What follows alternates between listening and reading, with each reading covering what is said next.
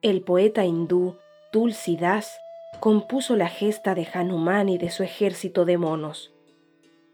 Años después, un rey lo encarceló en una torre de piedra.